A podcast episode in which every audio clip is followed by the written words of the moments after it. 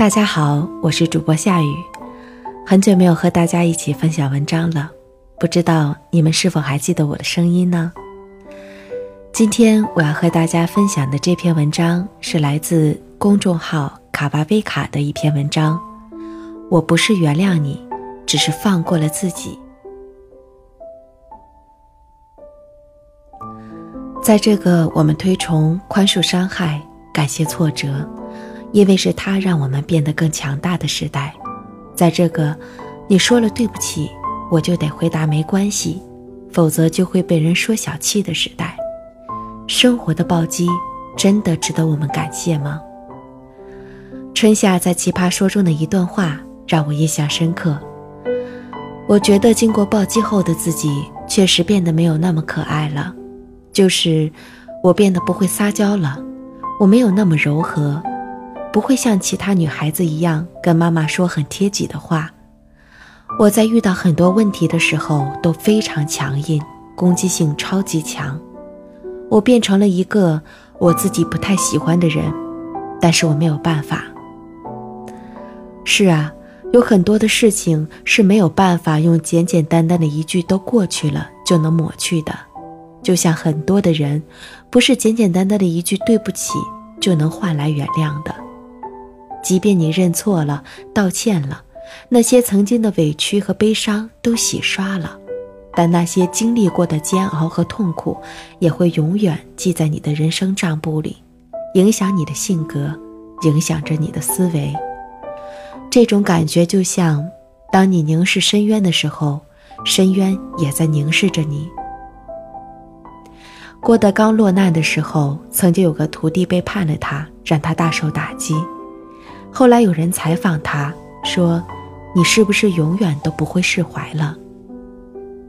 郭德纲说：“我挺厌恶那种不明白任何情况就劝你一定要大度的人，离他远一点儿，雷劈他的时候会连累到你。这个东西是跟人一辈子的，如果连这个事情都记不住的话，那这辈子活得太冤了。”说的多么鞭辟入里。纪伯伦曾经说过：“人类有两颗心，一颗心流血，一颗心宽容。然而，一个人有多少原谅，就会有多少委屈。我们如何能怀着一颗流血的心，强颜欢笑说没关系呢？如果有人伤害了你，你真的没有必要强迫自己去变得那么大度。也许身边有人会告诉你，忍一下就过去了。”退一步就海阔天空，但是他人又不是你，又何曾了解你的伤口有多疼呢？世人总爱说以德报怨，却不知道孔夫子这句话的完整版是以德报怨，何以报德？意思恰好反过来，多么讽刺！当你急着去宽恕一些人和事，强行压下心中的不快和悲伤。其实说完原谅以后，你仍然会留疤，会心伤，自欺欺人的宽容，到头来是苦了自己。所以，何必急着去原谅一个人？有一些事，就是不值得原谅，跟个人的感受和底线有关，跟大不大度没关系。更何况，轻易说出口的原谅，非但不会得到感激。反而把你的卑微暴露得太彻底，也在纵容对方更放肆。没有底线的原谅，其实也是在放任对方去伤害你。同样是在《奇葩说》上，马东和蔡康永曾有过一次非常经典的对话。马东说：“随着时间的流逝，我们终究会原谅那些伤害我们的人。”蔡康永却摇摇头回答说：“那不是原谅，而是算了。因为人终归是要向前看的，无论遭受过什么，不被过去的泥潭束缚住，是我们对自己的责任，也是我们对这一生的责任。但，即便时间会流逝，记忆会淡化，伤口会结疤，怨气会消散，有些事情就永远在那儿了。”像一种警醒，你可以不去报复，但是没有必要强迫自己释怀。你可以继续往前走，但是没有必要假装忘记了所有的悲痛。你可以熬过苦难，变得更强大，但是没有必要感谢那些跌过的坑、伤过你的人。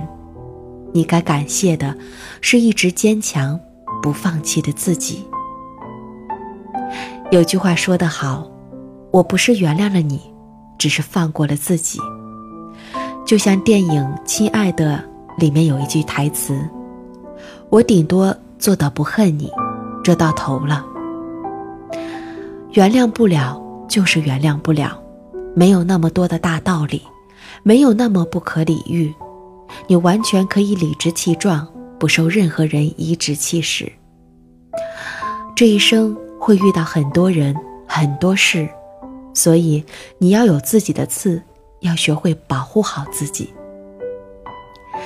一个人最好的状态，大概就是：我仍然相信宽恕是一种美德，但我也不会轻易选择原谅。该生气就生气，该守住原则就守住原则，该吸取教训就吸取教训。别总为了迁就别人而委屈自己。这世上没有几个人值得你总是弯腰。一个有底线、有原则的人，才能够得到真正的尊重。如果你喜欢这一期的节目，欢迎留言和分享。想要听我更多的节目，可以关注微信号“夏雨也晴天”，我是主播夏雨。下一期节目再见。